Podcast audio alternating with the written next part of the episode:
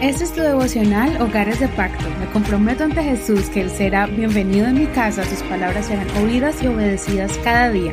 Mi hogar le pertenece a Él. Dámosle bienvenida en el nombre del Señor.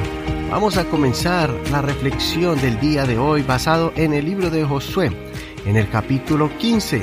El tema de hoy es la persuasión y el título de esta enseñanza es La persuasión como herramienta de comunicación en el hogar. Josué capítulo 15 vamos a leer desde el verso 16 al verso 19 de la versión Reina Valera actualizada. Entonces Caleb dijo, Al que ataque y tome Kiriat Sefer, yo le daré por mujer a mi hija Axa. Otoniel, hijo de Kenas, hermano de Caleb, fue quien la tomó. Y Caleb le dio por mujer a su hija Axa.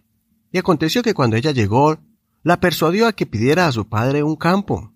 Entonces ella hizo señas desde encima del asno, y Caleb le preguntó, ¿Qué quieres? Ella respondió, Hazme un favor, ya que me has dado tierra en el Negev, dame también fuentes de aguas. Entonces él le dio las fuentes de arriba y las fuentes de abajo. Pasemos al verso 63. Pero los hijos de Judá no pudieron echar a los jebuseos que habitaban en Jerusalén, Así que los jebuseos han habitado con los hijos de Judá en Jerusalén hasta el día de hoy. Hasta que la lectura de hoy. No olvides leer todo el capítulo si todavía no lo has hecho. Este capítulo tiene una anécdota muy curiosa acerca de la familia de Caleb. Él casó a su hija con un líder de la tribu de Judá que guió al ejército a conquistar una ciudad. Caleb le dio a su hija un terreno especial como regalo de bodas. Aprovechando la oportunidad, Otoniel le pidió a su esposa que persuadiera a su padre para que les dé más terreno. Su padre, al escuchar a su hija, accedió y les dio más terreno con fuentes de aguas, especiales para labrar la tierra para las cosechas y también para la crianza de los animales que necesitan constantemente agua. Y aquí podemos aprender una lección acerca del trato entre nosotros como los miembros de la familia y también en general con cualquier persona que tengamos que hacer algún trato.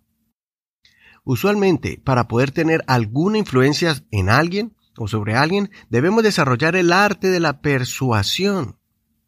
Muchos hogares implementan el orden del hogar o en el hogar bajo un ambiente de miedo y terror.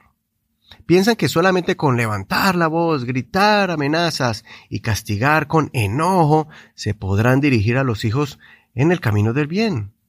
Lo que no se dan cuenta es que esos niños van a crecer con resentimientos contra su padre o su madre por la imposición tan severa que imponían en el hogar. Es necesario desarrollar el don de la persuasión para ser más eficientes en la instrucción y para inculcar las enseñanzas que queremos dejar en el corazón de nuestros hijos. Aprendamos de Caleb y su hija que tenían una relación muy bonita, tanto que Caleb escuchó lo que su hija le hablaba y en este caso accedió a darle más terreno porque su hija lo había persuadido de que esta era una buena decisión y Caleb estuvo de acuerdo. Por eso hay que hacer la diferencia entre manipulación y persuasión. No pensemos que la fuerza siempre prevalece. La persuasión usada con sabiduría y bajo el temor de Dios ayudará a muchos a cambiar sus hábitos, ideas y pensamientos equivocados o planes que no son convenientes para la persona o para el bienestar del hogar. Como dijo el Señor Jesucristo en Mateo capítulo 10, verso 16. Sean pues astutos como serpientes y sencillos como palomas.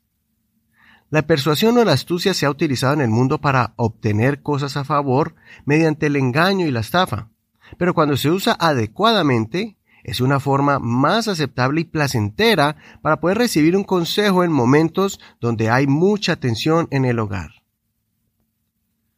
Soy Eduardo Rodríguez. Hasta aquí la reflexión el día de hoy.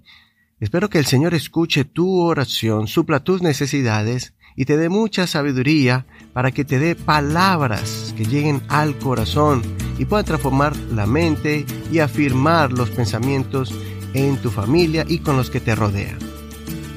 No olvides que estamos en Facebook como Hogares de Pacto Devocional. Allí puedes compartir este devocional con tus amistades en esta red social También nos puedes dejar alguna reseña, escribirnos cómo este devocional ha sido bendición para ti puedes hacerlo allí dejando un comentario en este episodio del día de hoy o también eh, de manera privada por Messenger. Espero que también puedas descargar las aplicaciones de Google Podcast o Apple Podcast si tienes un iPhone o Spotify, cualquiera de estas aplicaciones de audio donde tú puedes escuchar este radio de internet llamado podcast. Allí nos puedes encontrar como hogares de pacto devocional y escuchar todas estas enseñanzas, la de hoy y también las anteriores. Que el Señor te bendiga en este hermoso día. Mañana seguimos con una nueva enseñanza con Josué capítulo 16. Bendiciones. Este es un ministerio de la Iglesia Pentecostal Unida Hispana El Reino.